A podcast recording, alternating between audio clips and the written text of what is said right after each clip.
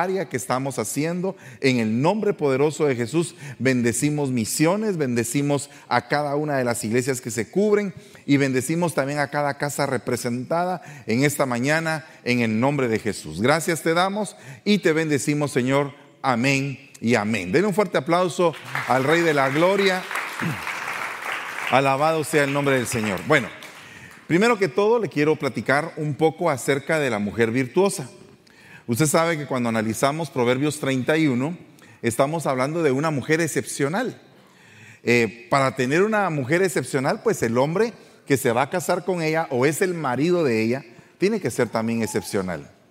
Cuando estamos viendo y, vemos todas las características de ella, wow, es realmente cuesta alcanzar tener todas esas características. Pero me imagino que de igual manera el hombre que la cubre ha de tener una gran cantidad de características. Por lo tanto, usted y yo tenemos que pelear mucho para poder alcanzar esas estaturas. Pero el punto aquí es que si el hombre virtuoso, el marido de esa mujer, es el Señor Jesucristo, amén, esa mujer tendría que ser la iglesia. Amén, tendría que ser usted y yo. Somos esa mujer que se va a casar con el Señor Jesucristo. O sea, la iglesia es una entidad femenina.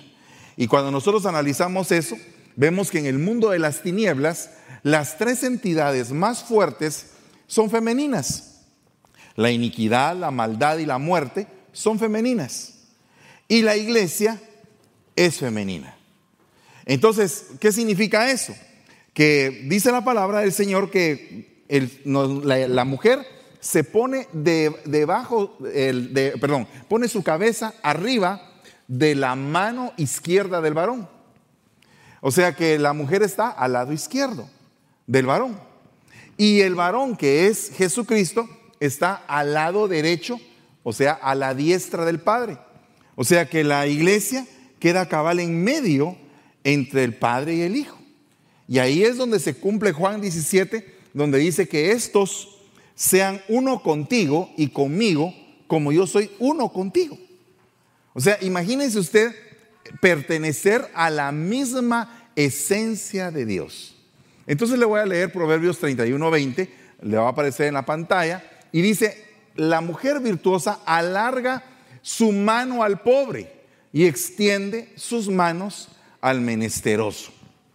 Característica de la mujer virtuosa es alargar las manos al pobre y también al menesteroso. Solo que aquí hay dos tipos de, pobres, porque el menesteroso es un tipo de pobre y el otro también es un pobre. Y la mujer está como que pendiente de ver la necesidad de los demás. Pero el punto es que tanto usted como yo tenemos algo de pobreza en nuestro ser. Nosotros no estamos totalmente abundados, por si no lo sabía. Tenemos todavía áreas de miseria en nuestra mente. Áreas que, en las cuales no hemos podido eh, pasar al otro lado de la barda, no hemos podido alcanzar la plenitud. No sé, yo me atrevo a ponerlo a usted en este equipo, pero yo estoy en ese equipo, de aquellos que todavía estamos necesitados. Pues en esas partes donde estamos pobres, ahí somos menesterosos. Ahí necesitamos que alguien nos ayude. Pero qué lindo es cuando tu hermano que ha vencido la batalla que tú estás viviendo, te puede alargar la mano y ayudarte y sacarte del problema porque Él ya lo pasó. No hay nada más precioso que poder entender el espíritu restaurador de Cristo en la vida de uno, para que luego nosotros podamos impartir de gracia lo que de gracia hemos recibido. Amén. Eh, le voy a poner ejemplos bien sencillos. Eh, mire, hace muchos años, cuando empezamos esta iglesia, eh, éramos muy poquitos, pero, pero poquitos, poquitos. No pensábamos eh, que esto se iba a extender al nivel que se está extendiendo, pero éramos muy poquitos. Y entonces me recuerdo que vino un pastor aquí y, estábamos, allá en la Iniva estaba la iglesia, y él llegó y cuando llegó se asustó. Dijo, wow, esto es, así está la cosa aquí. Pero él predicó la palabra y al final me recuerdo que la ofrenda que se había recogido era muy pequeña la ofrenda. Entonces era, era como decir, eh, haga de cuentas que se recibieron aproximadamente tal vez unos 17 dólares de ofrenda. Entonces, ¿cuánto le iba a dar de ofrenda al ministro? Pues entonces en ese momento necesitaba, la verdad, echarle gasolina al carro, comer algo, comprar una tarjeta para llamar a mi esposa porque mi esposa estaba allá. Y entonces todas esas cosas vienen a la mente en ese momento como que son un rayo. Y te dicen, ok, no te alcanza. No tienes por qué darle, porque él viene de Guatemala, viene bien, él eh, tiene profesión, eh, es un profesional, tiene una empresa, gana bien. ¿Verdad? Entonces, cualquiera dice, hoy no le voy a dar. Es la manera más fácil. Es lo que todo el mundo hace. Pero el Espíritu Santo me dijo, tienes que darle. Porque si no le das, no se abre la puerta de bendición para tu vida. Entonces tienes, dos opciones, o pensar por esas lecciones. Y entonces pasó el año completo, hermano.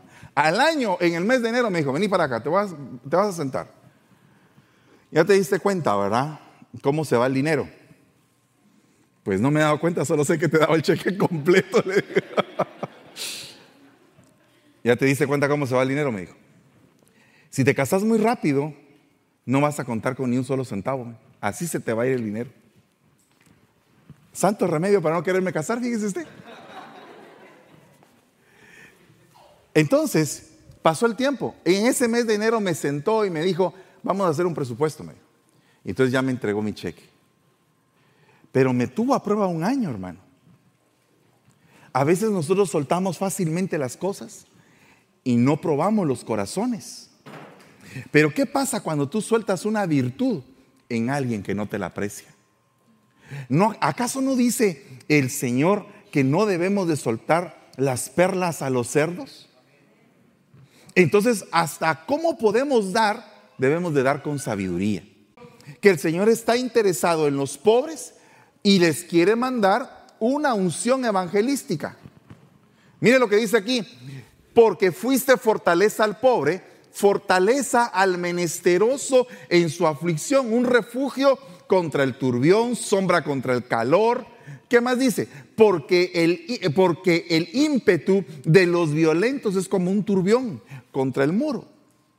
Esto significa, hermanos, que hay mucha gente que está ahí que está siendo violentada, que está siendo abusada, que está herida y que necesita un refugio.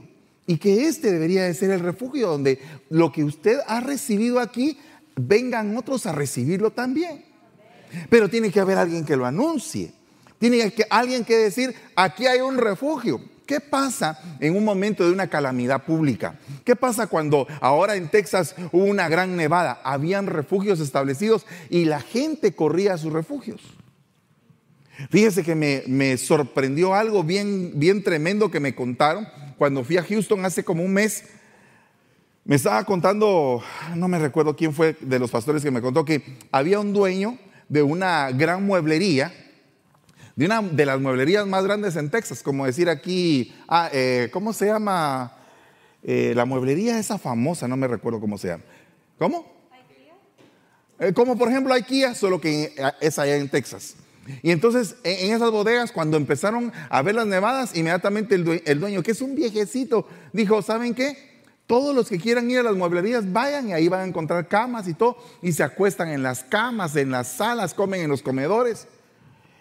Y se volvió una cantidad de gente, hermano, que se metieron en las mueblerías y ahí estaban todos comiendo y, les mandó a hacer, mandó a comprar comida y todo. Y entonces al final Terminó la situación y todos agradecidísimos, porque habían usado las camas y todo. Después puso todo a un, a un 70% menos y lo vendió. Vació toda la mueblería.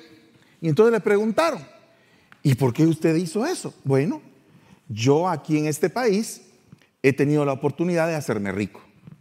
Pero también entiendo que mes a mes yo gasto en publicidad. Pues este mes no gasté en publicidad. La publicidad fue eso. O sea que la publicidad sirvió para ayudar a otros. Pero hubo alguien que anunciara, ¿qué pasaría si hay gente que verdaderamente y correctamente habla de la iglesia como un centro de refugio. Pero ¿qué pasa cuando de repente te hablan de la iglesia? ¿Cómo estás en la iglesia? Ay, Dios mío, ganas de irme tengo. Eh, eh, mire, mire hermano, ¿cómo se encuentra aquella hermana? Ay, hermano, está desanimada. Y aquel también está desanimado. Y aquel otro, ah, ese venía, pero eh, el Señor lo bendijo con un gran carro y un gran trabajo y ahora ya no viene. Fíjese que irónico. si, si no fuera trágico sería chistoso, fíjese. Porque a veces cuando nos bendicen nos olvidamos de quién nos bendijo. Y entonces dice que necesitamos maestros. Porque el menesteroso necesita maestro. Mire, el menesteroso en resumen es usted y soy yo. Y el día de hoy yo le traigo una palabra de consuelo porque el Señor me consoló anoche a mí. Y lo que te está diciendo el Señor es que te está trayendo ministros para que tú seas restaurado. Porque Él no te quiere ver así. Él te quiere ver mejor. Y no me quiere ver así a mí. Me quiere ver mejor. Porque ¿qué, padre no quiere ver mejor a sus hijos? Sería ilógico que Él siendo el mejor padre nos quisiera ver mal. Amén. Pero oiga lo que dice acá. Los afligidos y menesterosos buscan las aguas y no las hay. Seca está de sed su lengua y Jehová, yo Jehová los oiré. Yo el Dios de Israel no los desampararé, dice. En las alturas abriré ríos, fuentes de aguas en medio de los valles. Mire, ¿qué es, qué es un valle? ¿Se recuerda la predicación de Juan el Bautista? ¿Cuántos se recuerdan de la predicación de Juan el Bautista? ¿Qué, qué decía Juan el Bautista? Todo valle será aplanado, allanado. Entonces los valles tienen como hondonadas. Entonces en el alma del ser humano un valle es una persona que tiene complejos. Un monte es una persona orgullosa. Un camino torcido es alguien que no tiene como que enfoque en la vida. Pero cuando está hablando de valles, está hablando de gente que se siente pura lata, pues que se siente mal, que siente que no, que no da una. Y ahí es el momento donde el Señor dice, voy a abrir estanques, voy a, armar estanques de agua, estanques de palabra ríos de bendición. ¿Para qué? Para que mi pueblo se le quite la sed. Eso es lo que hace el maestro, que abre fuentes de palabra, hermano. Y entonces usted está nutriéndose continuamente. Pero ¿qué pasa cuando tú no quieres recibir la palabra de Dios? Te quedas como menesteroso. Te quedas con una miseria porque no creces. O sea, todos los que vamos, fuimos a la escuela algún día, sabemos que la escuela es progresiva. Primer año, segundo año, tercer año, cuarto, quinto, sexto. Aquí es séptimo. Allá en Guatemala es primero básico, segundo básico y tercero básico. Aquí es séptimo, octavo y noveno. ¿Verdad? Ahora, si tú te das cuenta, como es progresiva la palabra, también debería de ser progresiva la palabra aquí que hay quienes están en primer grado, otros están en segundo, otros están en doceavo. Pero ¿qué pasa con los, que, los araganes? ¿Qué pasa con los araganes? Se quedan rezagados en la palabra. Ya no siguen adelante, se quedan estancados. Yo he visto, por ejemplo, problemas con los ministros de alabanza que no se preparan en la palabra. Se preparan en el talento, son talentosos músicos, son virtuosos cantantes, pero a la hora de que uno les pregunta una cosa o la otra, no te saben decir. O son en algún momento arrastrados por vientos de doctrina. ¿Por qué? Porque no tienen cimiento. O sea, tienen un arte, tienen una, un talento, pero no tienen cimiento doctrinal.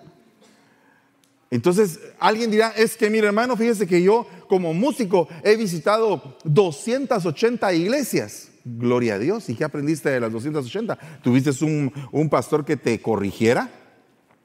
¿Que te instruyera? ¿Que te regañara? ¿Que te formara? ¿Pasaste por la doctrina? Y cuando yo empiezo a hacer todas las preguntas, empiezan como que a tartamudear. Eh, eh, no, mire que, fíjese que no he tenido tiempo, la realidad. Pues como no tuviste tiempo, simplemente eres una persona que canta, pero no eres una persona que está crecida. Puedes tener 30 años de cantante, 30 años cantando y con una, con una doctrina como de un año. Entonces tu alma tiene sed. Y llega un momento en que como tiene sed, tomas el agua como venga. Y hay agua que no es precisamente pura. Entonces mire, mire lo que dice acá, que el menesteroso Dios le coloca a un pastor.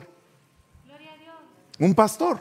Dice, y tú Jehová, Señor mío, favoréceme por amor de tu nombre, líbrame porque tu misericordia, tu misericordia es buena. Porque yo estoy afligido y menesteroso y mi corazón está herido dentro de mí. Este hombre, este, este salmista, está hablando de que necesita alguien que tenga misericordia de él. ¿Y quién es el que tiene misericordia de las almas? El pastor. Cuando le llegan a uno a decir, mire hermano, es que yo no sé por qué usted aguanta al hermano tal. Hay que darle otra oportunidad al hermano. Pero ¿cómo es posible, pastor? Pónganlo en disciplina, cadena perpetua. Ya, ya solamente falta que le digan que lo mande a fusilar. Pero el corazón de pastor es el que da tiempo, el que da misericordia, el que dice, no, hay tiempo para la ovejita. Hay que darle tiempo para que la ovejita crezca. Hay que comprenderlo. ¿Verdad? Hay que aguantarlo un cacho. Dice, el que restaure, restaure con qué? Con espíritu de mansedumbre. No vaya a ser que él también caiga y después no haya misericordia para él, porque él no hizo un banco de misericordia. Es que, mira hermano, todos podemos en algún momento caer. Todos podemos ser susceptibles de poder caer. Hay alguien dirá, no hermano, yo no, no voy a caer. Mira de dónde has caído. Has dejado tu primer amor. Entonces, hay que tener cuidado en cómo estamos. Porque Dios manda pastores para que haya misericordia en el pueblo y las heridas del corazón sanen. O sea que si tú veniste este día con ganas de llorar, tienes libertad plena de llorar aquí. Y también tienes libertad plena de buscar un hombro en donde llorar. Siempre y cuando ese hombro sea para edificarte. ¿Verdad? Y mejor si no es del sexo opuesto. ¿Verdad? Otro punto, el apóstol. Qué curioso es que este hombre, Bernabé, llamado José, o al revés, José llamado Bernabé, dice que vendió un, un terreno y el dinero lo puso a los pies de los apóstoles. Pero este mismo José era un hombre que se le llamaba como apodo el hijo de consolación. Ahora, ¿por qué era el hijo de consolación? Mire, para mí Bernabé es uno de los personajes que me impresiona de la Biblia. Sé que cada quien tiene sus criterios y todo, pero para mí Bernabé es extraordinario. ¿Sabe por qué? Porque nada más y nada menos que dentro de su currículum está haber restaurado al apóstol Pablo, al perito arquitecto de la iglesia. Alguien diría, eh, eh, hermano, pero es que el apóstol Pablo, el apóstol Pablo llegó a ser el apóstol Pablo porque hubo un hijo de consolación que se atrevió a consolarlo, a darle una oportunidad cuando el otro era un menesteroso, cuando el otro estaba metido en lo más terrible del lodo, cuando el otro era un asesino de la iglesia, hermano, un perseguidor de la iglesia. Solo póngase a pensar en la mente que había en Bernabé, qué, qué corazón, qué espíritu para restaurar un alma, que no era cualquier alma la que estaba restaurando. Aparte de que el que estaba restaurando, aparte de que era perseguidor, era engreído, era orgulloso. Alguien dirá, hermano, ¿qué está hablando de Pablo? Cuando yo llegue allá me voy a reconciliar con él. Pero la verdad es que él era bien engreído subía a ver a los apóstoles, a los que dicen ser algo, y no me enseñaron nada, dice. Era engreído, era hinchado. Era tan hinchado que el Señor le mandó un aguijón. Y él mismo dijo, me mandaron un aguijón para que no me hinche. O sea, ¿qué padecía de hinchazón el hombre? ¿O no? Y usted sabe cómo es de difícil lidiar con alguien hinchado, hermano. Mire, yo no sé en mi, en mi labor pastoral, cuando llega alguien que ha cometido un error y todo, a mí me cuesta trabajar con dos problemas en el alma de las personas.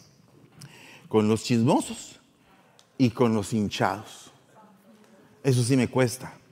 Es, de lo que más me cuesta, hermano. Porque el hinchado no quiere recibir nada. Tiene uno que esperar a que el Señor lo agarre, porque de otra forma no, no tan fácilmente se deja. Mira, mi hijo, fíjate que tal cosa tienes. No, no, no, no, no. Yo hago de esto. Y lo hago así. Dios mío. Bueno, está bien. Y uno se retira un poco, ¿verdad? Porque dice que el Señor al altivo lo ve de lejos. Entonces uno se retira un poco. Y ahora encima de eso, pastor, me ignora, ¿verdad? Ya ni me atiende. Mijito, aquí, eh, eh, siéntete en tu casa, mi hijo, siéntete en tu casa. Es que he estado haciendo otras cosas. He tenido que atender a las otras 99 y tú no eres la única. ¿Verdad? Porque es que lo que pasa es que el hinchado se siente el único. Se siente la oveja 100, aunque no lo es. Casi que le están saliendo unos cachitos así raros. Cuando, es, cuando una persona es hinchada es difícil. Aquí, usted quiere, usted quiere caminar bien bonito aquí en la iglesia. Sea humilde. No elucubre de nada. Siéntase en su casa y gócese. Pero no se siente hinchado. Porque ala, hermano. Tremendo. Entonces, este hermano, Bernabé, tenía el espíritu necesario para aguantar a un hinchado de la estatura de Pablo. No era cualquier cosa. Amén. Se ha dado cuenta cuando a veces viene gente que sabe doctrina, que, sabe manejar la Biblia. En alguna oportunidad cuando estaba yo en la San José, llegó un hermano ahí que se, sabía los versículos de memoria, ¿ves? Y entonces un día pues lo sentamos y estábamos medio platicando cuando eso, que mire hermano, que aquí, que allá, que mire, que no sé cuándo. Y empezó como que a atacarme, hermano, con la palabra. Yo me sentí, me sentí me sentí humillado por un lado y cuando yo le iba a contestar, el Señor me dijo, cállate. O sea que encima de que yo ya también hinchado igual que él. ¿Se da usted cuenta? Y entonces me recuerdo que me callé y les dije a los hermanos, ¿y ustedes qué piensan? Les dije yo. Y todos callados. Entonces él se sintió el ganador. Esa noche él ganó y yo perdí. Amén. Pero oí la voz del Espíritu que me dijo, cállate. ¿Qué significa eso? No estés peleando con un necio. No lo vas a hacer cambiar de su manera de ser y te vas a ver mal. Entonces hasta uno debe saber cuándo callar, hermano. Este hijo de Consuelo era dadivoso. O dígame si no era dadivoso. Imagínese usted que usted tiene un, terrenito así bien bonito, grande, y de repente usted lo vende y dice, voy a dar todo el dinero a la iglesia. Wow, era dadivoso. ¿O no? Me recuerdo hace muchos años, yo era pequeño, pero yo oía historias de viejecitas que tenían mucho dinero y que se habían quedado solteronas. ¿Y qué era lo que hacían esas viejecitas? Llegaban con el, cura de la parroquia y le decían, aquí están las escrituras porque yo ya me voy a morir, padre. Y le quedaban a la parroquia. Eso yo todavía me recuerdo, todavía lo vi varias veces. Incluso quise ser sobrino de alguna de ellas.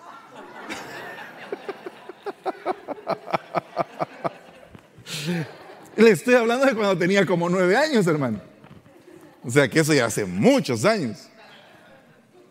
Pero, pero es que se oía, eh, era como que motivo de conversación en la mesa. Ustedes saben que las señoras de allá, de esa familia, no tienen a quién heredarle. Y yo decía, que le hereden a un pobre. Al pobre de mí, decía yo.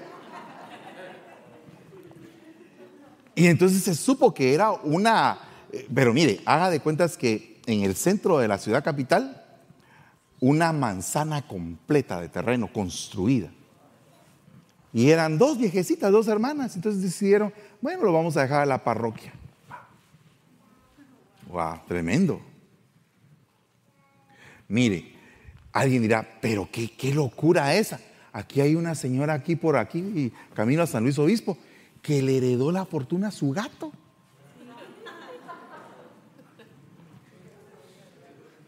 O sea que hay gente loca, ¿verdad? Hay gente loca. Se ven cosas extrañas eso. ¿Y cómo es eso que hay gente que le deja toda la herencia a su gato? Y hay hermanos que no le pueden dar al Señor. Delicado eso, ¿verdad? Pero este hombre era verdaderamente dadivoso. Era desprendido. Por otra parte, dice acá, le voy a leer aquí. es que todavía estamos haciendo la prueba de esto. Mire, le voy a leer acá. Ahí está. Salmo 113.5. Ahí quería llegar porque ahí es donde empieza la prédica.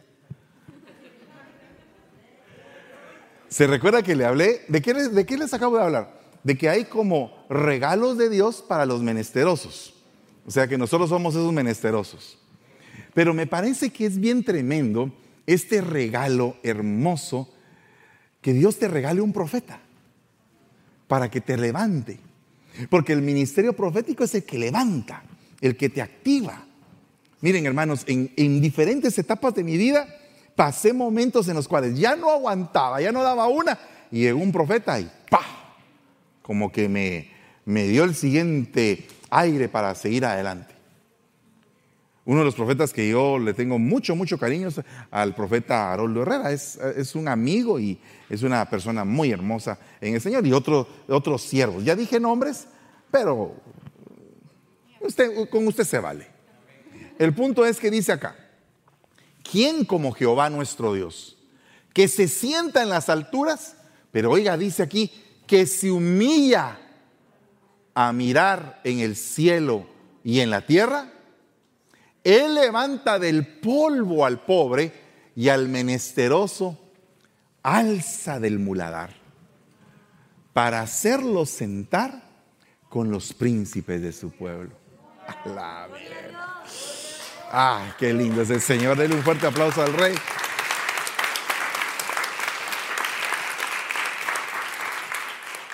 Usted se ha dado cuenta que uno pierde valor con los hombres así. Hoy vales, mañana ya no vales ni un centavo. Hasta, las, hasta en las relaciones más cercanas. Le voy a poner un ejemplo. Relación cercana, marido-mujer. De repente, o él la engaña a ella, o ella lo engaña a él, y ella o él ya nunca más se perdona. ¿Y por qué no se perdonaron? Y dejaron de ser. ¿Por qué? ¿Y cuántas veces le has fallado al Señor? ¿Cuántas veces? Y Él, a pesar de que le fallaste, te vuelve a decir, levántate. Levántate. Yo voy a terminar la obra que empecé en ti. Ahora, ¿por qué es que nosotros en algún momento queremos volver a ese punto donde estaba el lodo, donde estaba la bajeza, donde estaba la tristeza, el dolor. ¿Por qué? ¿Por qué? ¿Por qué atrae otra vez? ¿Por qué se necesita de un levantamiento profético? ¿Qué es lo que precisamente hacían los profetas en el Antiguo Testamento? Resucitaban muertos. O sea que cuando una persona está metida en la miseria, es como que estuviera muerta. Me parece bien tremendo esto que me contó Betsy ahora que vino de África, que allá en el África, como hay tanta necesidad, dejan a los niños abandonados en las calles. O sea, los dejan ahí en una esquina y les dicen, espérame, y los papás no se aparecen más. Y entonces así hay un montón de niños en las calles y entonces entre ellos mismos, entre los hermanos de la iglesia, empiezan a recoger a todos los niños que están en las calles y los llevan a vivir a sus casas. Entonces, por ejemplo, el pastor que tenemos, uno de los pastores que tenemos allá, que es como que el delegado apostólico para esa área, tiene 11 niños. Tres son de él. Y los otros los encontró en la calle. Y los fue recogiendo. Y entonces todos duermen ahí apretados y con una gran cantidad de necesidades, pero están juntos. Y entonces yo me pongo a pensar en este versículo, lo que hace este, este, eh, este versículo en mi vida es entender que Dios tiene un corazón así, que encuentra un montón de niños abandonados que somos nosotros. ¿verdad? Y que estábamos tirados ahí, nos había abandonado el que nos había agarrado ahí secuestrados y nos tenía ahí comiendo nada. Entonces viene Dios y se llega y dice, voy a hacer una inspección a la tierra y voy a ver y me voy a humillar para llegar a la tierra. Y aparte que está en la tierra, eh, llega ahí hasta el lugar donde está ese niño que está comiendo lodo.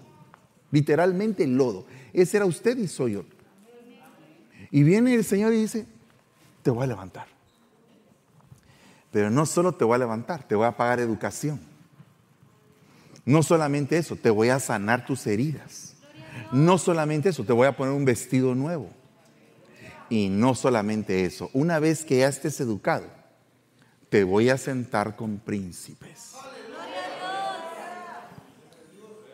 Te voy a sentar con príncipes. ¡Wow, hermano! ¿Quién puede hacer eso si no solamente Dios? Nadie lo puede hacer, solo Dios. Solo Dios es el único que lo puede hacer. Para poder entender estas, estas palabras, mire, le voy a leer lo que dice acá acerca de la palabra levantarse. Esta se le ha explicado un montón de veces, pero, pero cuando el Señor dice que Él nos va a levantar, esa palabra en hebreo se dice cum. Y significa, mire, todo lo que dice aquí. Acondicionarte. Solamente ponte a pensar que Dios cuando te quiere levantar, Él encuentra, es como un águila que va preparando su nido para que sus aguiluchos empiecen a evolucionar y se levanten algún día y remonten el vuelo. Eso es lo que está haciendo el Señor cuando dice la palabra acondicionar. Pero no solamente eso, te acondiciona el lugar donde te va a desarrollar. Es lo primero que hace. Te acondiciona un lugar de desarrollo. Fíjate bien en tu vida. Y quiero entrar ahora en una, en una unción profética sobre tu vida. Pero fíjate cómo el Señor ha ido acondicionando cada cosa en tu vida y la ha ido poniendo como que en su lugar para que tú te puedas desarrollar como Él desea que te desarrolles. Porque lo primero que hace un padre sobre un hijo es que le prepara una cama para dormir, una mesa para comer, ¿verdad? Un lugar donde él puede hacer sus necesidades, agua para tomar. Y, y entonces el padre le provee de algunas cosas que son indispensables para esa supervivencia. O sea que hay un, hay un lugar acondicionado para ti espiritualmente donde tú te estás desarrollando. O sea, no puedes venir a este lugar sin desarrollarte. Tú venís a este lugar porque te vas a desarrollar y puedes decir, Señor, pero he comido tanta palabra por 15 años, por 20 años, por 30 años, ¿para qué es tanta palabra? Va a llegar el día, el momento y la hora en que el Señor toda esa palabra que te ha dado, te la va a pedir y la vas a derramar. Y vas a dar de gracia lo que de gracia recibiste. Pero Él te está condicionando y te está afirmando. No solamente te está levantando, sino que te dice, va, póngase firmes pues. Yo me recuerdo que los papás a veces lo jalaban a uno del bracito, pero esa jalada era para sonarle, ¿va? Pero, pero el Señor no, el Señor te agarra, también a veces te azota. Nos azota, pero nos azota con amor. Pero te agarra y te levanta y te afirma. Entonces tus piecitos estás colgaditos así como de papá. Pero sabes una cosa, ahí te estás estirando. En la afirmación. Dice que te alza, es lo mismo, pero también te arma. Esa palabra cum, cuando te dice él levanta del polvo al pobre. Él dice, Él arma. Él te da armas de guerra para que puedas luchar y te puedas desarrollar en una lucha espiritual que estamos teniendo. ¿Cuántos de ustedes el día de hoy le pasa la que me pasa a mí, que nos sentimos unos menesterosos de primera clase? Yo me siento un menesteroso de primera clase. Yo siento que Dios ha hecho todo eso conmigo. Me ha armado, me ha ido cambiando, me ha dado un camino, me ha colocado en un lugar, ¿verdad? Me ha confirmado, me ha tomado en cuenta. Mire, el día que a mí el Señor me tomó en cuenta, no se me va a olvidar. Un día, hace muchos años, tenía yo como nueve años, se acababan de divorciar mis padres y yo tenía, eh, en ese momento estaba pasando por un trauma psicológico bien terrible. Tenía mi alma eh, como que confundida, no sabía qué podía hacer. Estaba estudiando, estaba, mi abuelita me amaba mucho, entonces mi abuelita cuando vio que tenía como que una cara así, como de triste, porque ahora que me veo a las fotos digo, ese no soy yo, pero yo tenía una cara así, como que estaba triste, como que estaba ido. Imagino que, que, mi abuelita debe haber visto eso. Entonces me dijo, mira, hijo, vamos a, te voy a mandar al Conservatorio Nacional de Música para que vayas a aprender a tocar un instrumento y a cantar. Dije, oh, qué buena onda, dije. Bueno, pues la, la, idea me pareció bien bonita porque me iba en una bicicleta que me había comprado, la dejaba con candado, en ese tiempo no habían tantos ladrones. Y encima de eso me daba para comprarme unos chuchitos en la tienda de enfrente, que era lo que más me gustaba. Enfrente del conservatorio de música había unos chuchitos ahí que vendían. ¿Usted sabe qué es un chuchito? ¿Do?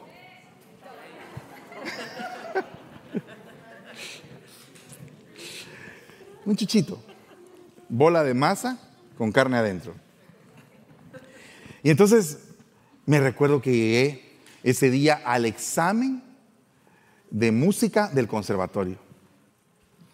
Y entonces me recuerdo que había un maestro que se le miraba una cara, pero que, Dios mío, de pocos amigos.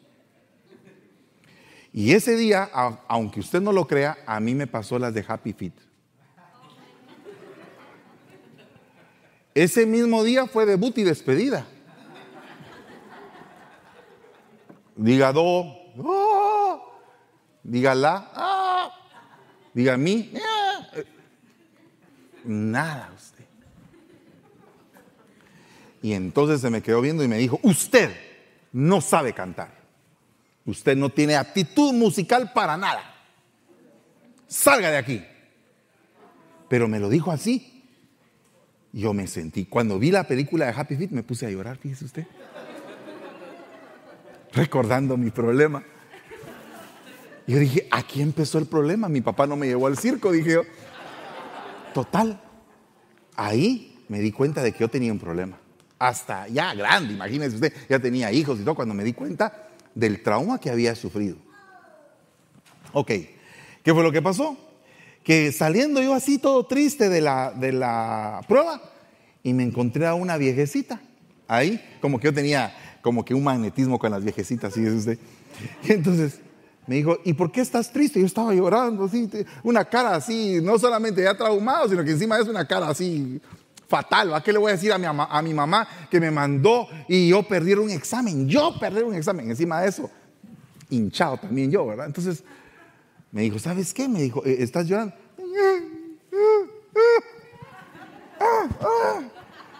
Ok.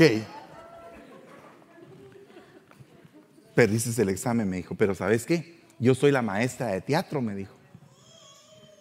Vení, me agarró de la mano y me llevó a enseñarme el teatro que estaba adentro.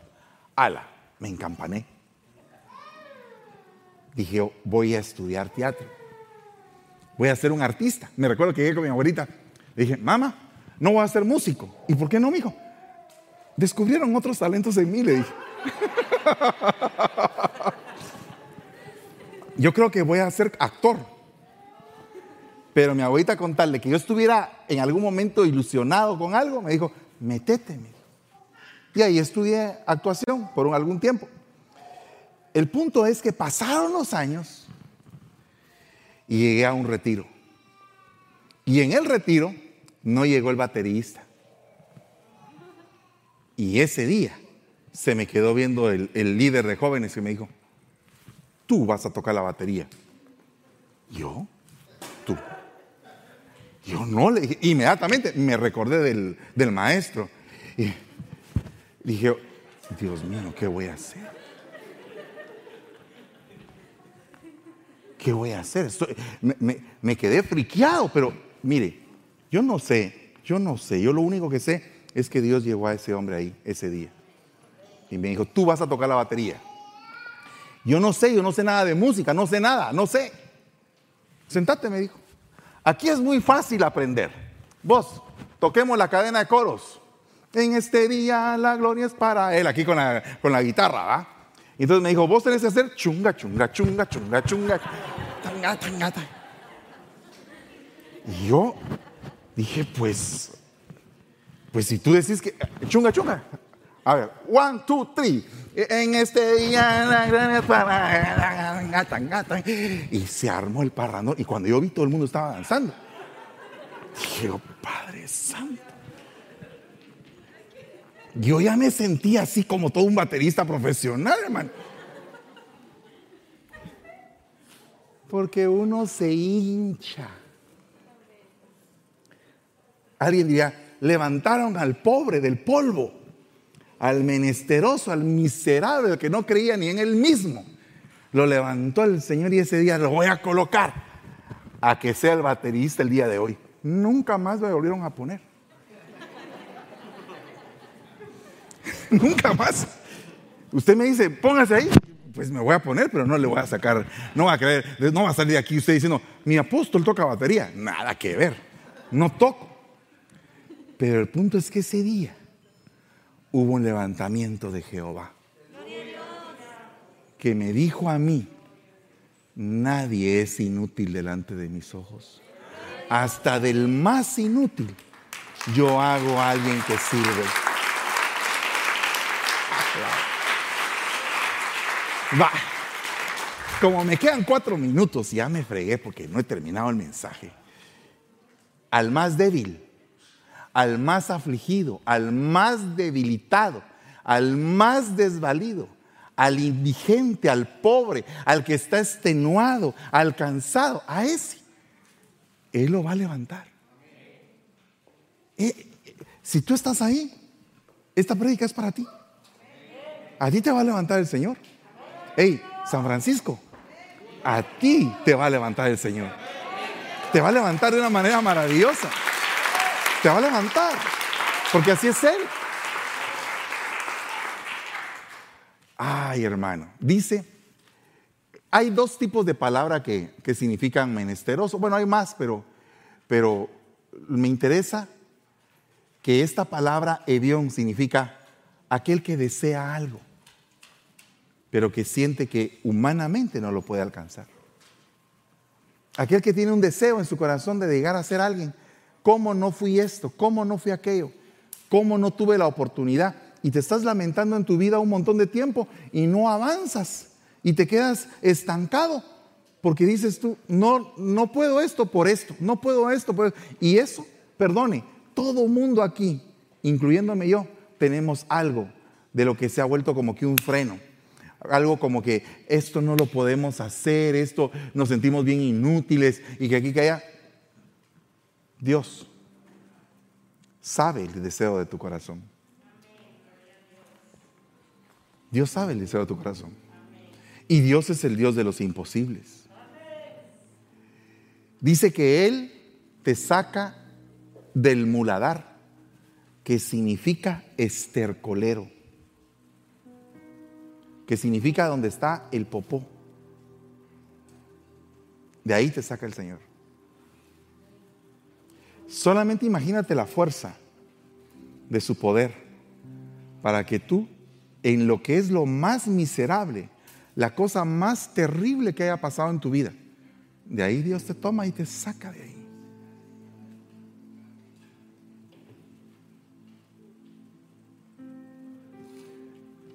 cuando el Señor te dice, ven a trabajar a mi viña.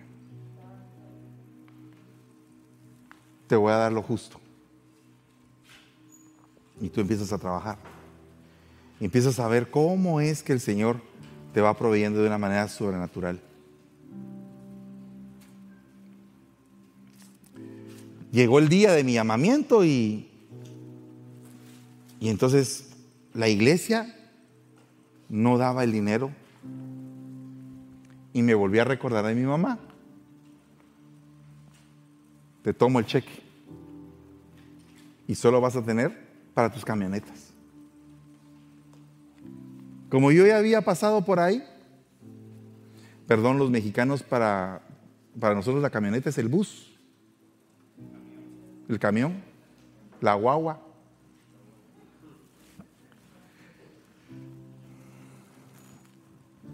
Le dije al Señor, Señor, sin duda alguna este año que estoy pasando aquí en San Francisco es el año donde tú tienes retenido mi cheque y solo me estás dando lo de las camionetas.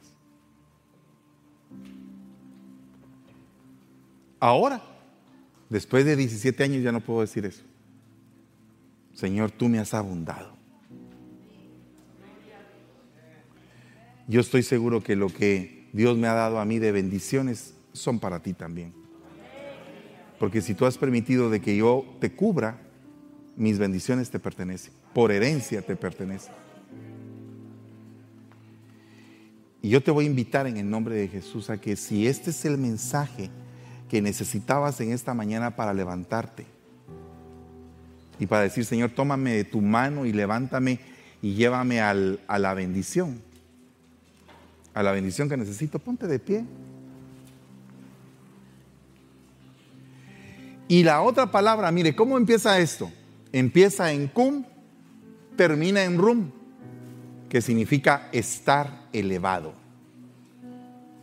Estar elevado. Acrecentarse. Hacer alarde llegar a estar en eminencia, encumbrarse. Entonces dice que Dios levanta al pobre y al menesteroso, lo saca del lugar donde está el popó y lo lleva a un lugar para sentarlo, afianzarlo, ponerlo de ejemplo en medio de los príncipes.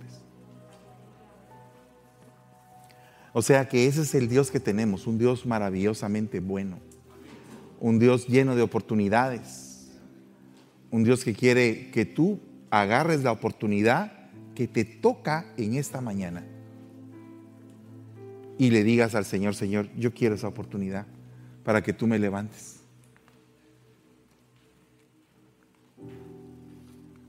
Si tú quieres servir, no estés esperando a que te digan, ven a servir tú quieres servir, tú debes de decir, yo quiero servir. Padre, en el nombre de Jesús, bendecimos esta mañana, Padre, a todos aquellos que somos menesterosos, Señor, que sabemos, Padre, que todavía estamos en lugares donde hay miseria en nuestra vida. Señor, te ruego, Padre, que nos saques de esos lugares y que nos lleves a lugares donde podamos decir, hasta aquí nuestro Señor nos ha ayudado. Y todo lo que ha pasado ha sido a causa de nuestro Dios. Padre, bendigo y fortalezco las manos débiles, las rodillas débiles, los pies débiles, la mentalidad, el corazón débil, debilitado. Y te pido, Señor, que esta mañana nos llenes de tu fortaleza, que nos puedas llenar de tu fortaleza en el nombre de Jesús. Que cualquier error que hayamos cometido, pecado, transgresión, maldad, iniquidad, cualquier cosa, Señor, que nos haya perjudicado espiritualmente, sentimentalmente, físicamente, Padre, la venimos poniendo delante de ti a tus pies. Y te rogamos que nos des la fortaleza para vencer en el nombre de Jesús. Dejo una bendición especial sobre todos ustedes y una marca apostólica sobre sus vidas. Que sean plenos, que estén realizados, que estén gozosos en todo lo que ustedes hagan. En el nombre poderoso de Jesús. Sean benditos en su salida y en su entrada. Que sea bendita sus mesas, que sean benditas sus manos y todo lo que sus manos toquen que sea bendito su trabajo y que este llamado que Dios te está haciendo no lo ignores, sino que le digas, Señor, dame la fortaleza para ir en pos de ti, en el nombre de Jesús. Gracias te damos, Señor. Aleluya.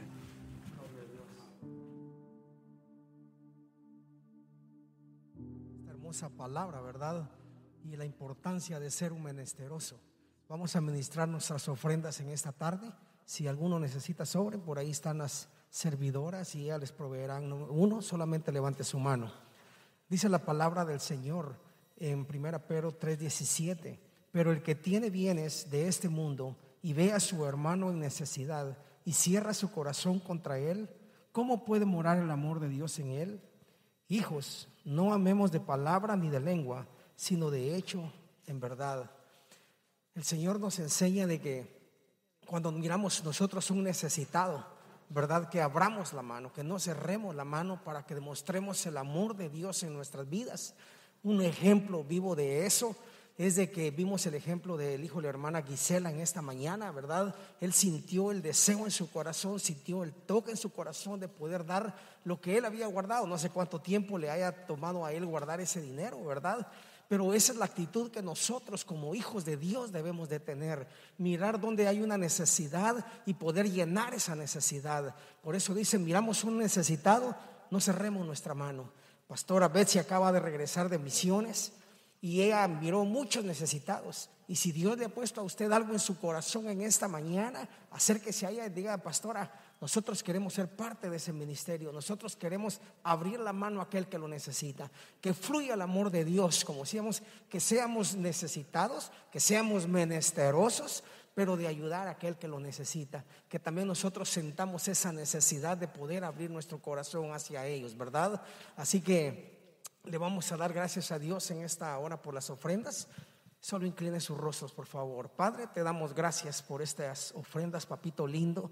Te damos gracias, Señor amado, porque sabemos que estas ofrendas, estos diezmos, Señor, representan los esfuerzos de cada uno de mis hermanos, Padre. Gracias, amado Dios, porque sabemos que tú les has dado las fuerzas, tú les has dado, Señor, la salud para poder estar en sus trabajos y que ellos puedan traer algo a tu casa, Padre. Señor, ayúdanos a abrir nuestra mano, Señor, a donde está el necesitado, Padre que en tu amor fluya en nuestras vidas para poder ayudar a aquellos necesitados, papito lindo. Gracias, Señor. Bendecimos las mesas de mis hermanos, los bendecimos en sus trabajos, Padre amado de misericordia. Que tu gracia, Señor, se derrame sobre ellos y dales habilidades a cada día, Señor, para que se puedan desarrollar, papito lindo. Gracias, Señor. Bendecimos en el nombre del Padre, del Hijo y del Espíritu Santo, Señor. Amén y amén.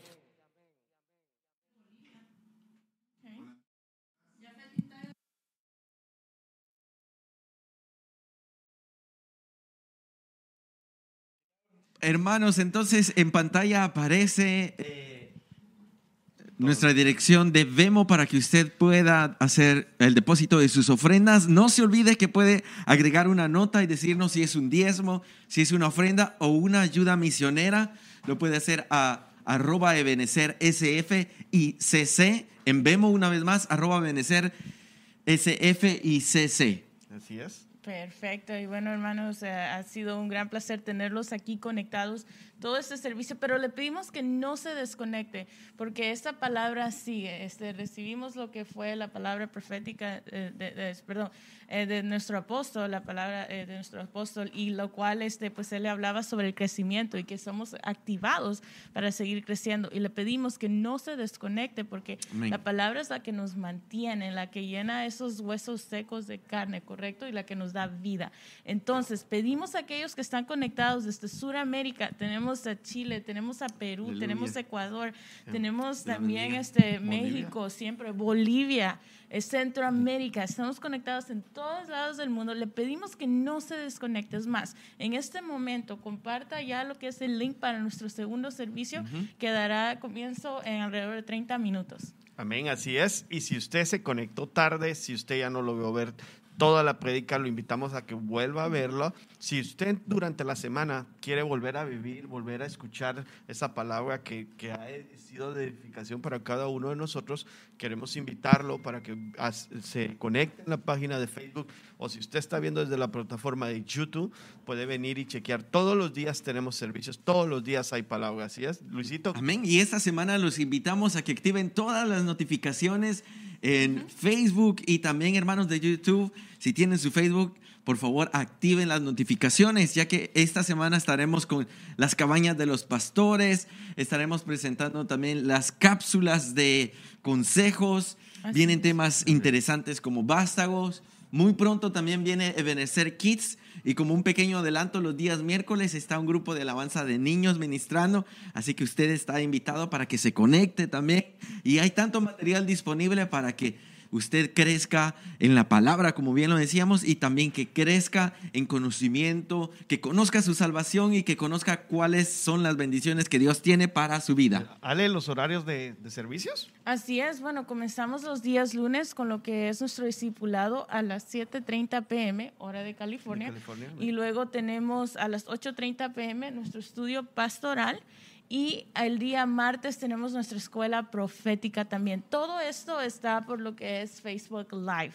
Así es, los días, hay que mencionar que los días miércoles ha sido de gran bendición, de gran gozo, el- los testimonios en noches matrimoniales donde, Oh, sí. donde han sido invitados varios hermanos, varias parejas dando, dando sus testimonios, entonces no lo olviden, en los días miércoles 7.30 hora de California tenemos noches matrimoniales, amén. El día jueves tenemos unos, unos bendecidos devocionales donde en los que nos dirige nuestra pastora Débora Campos. Sí, y, recientemente, sí, recientemente ella ha estado pasando lo que son los diferentes frutos. Y por ejemplo, eh, mencionábamos, comenzamos este segmento, este servicio con lo que era el fruto del gozo, Del ¿correcto? gozo. ¿Cómo es que todo alrededor de nosotros y en el mundo puede estar completamente opuesto? Eh, con todo lo que está sucediendo por el momento, eh, causa a veces mucho desánimo, este, pero nosotros tenemos el gozo de nuestro Salvador porque Él nos escogió a nosotros y por eso es que estamos aquí, por su misericordia, por la Amén. salvación que nos Y es, dio. que, y es que había una alabanza, ¿va, Luisito, que decía, el gozo del Señor es, es es nuestra Amén. fortaleza, amén. Sí. Los días viernes los invitamos a que se conecten a las 7.30 con Aljaba del Salmista. Los días domingos tenemos un culto especial, Anointed Youth, totalmente en inglés, para que usted también sea edificado en su propio lenguaje. Y los domingos, cuatro servicios, empezando desde las 9 de la mañana y también que estamos presenciales. Así es. Ya puede usted um, ya llamarnos para eh, apartar su lugar o si no, pues véngase con toda la familia y aquí lo ubicamos. Así es, si no les da tiempo de mandar un mensaje eh, con, lo- con la persona indicada, o si no les, no les alcanza el tiempo para venir y, y mandar una notificación que quieren asistir, no tengan pena, las puertas de la iglesia están abiertas los días domingos para los servicios presenciales. Amén. Así es, así es. Y solo queremos, ah, antes de dejarlos ir, recordarles de la dirección, porque las puertas están abiertas para recibir los hermanos. Nosotros estamos ubicados en 400-01, eh, calle 13 de San Francisco, California, en lo que es el área de la bahía. Usted viene a la Isla del Tesoro y nos puede encontrar aquí para pues, compartir y, y celebrar todos juntos este, la, la palabra. Amén. Entonces los invitamos al culto de las 11.30, la alabanza al pastor y salmista Jorge Jaens y los esperamos. Así Amén, es, así es. no se vayan a desconectar porque lo que viene está de, gran crecimiento y restauración para nuestras vidas. Así es. Entonces, en nombre de todo el equipo de producción, de todos nuestros hermanos servidores y de cada uno que hace posible esta transmisión, nos queremos despedir de cada uno de ustedes. Que Dios nos- me los bendiga. Nosotros somos Restauración, Ministerio Sebenecer San Francisco.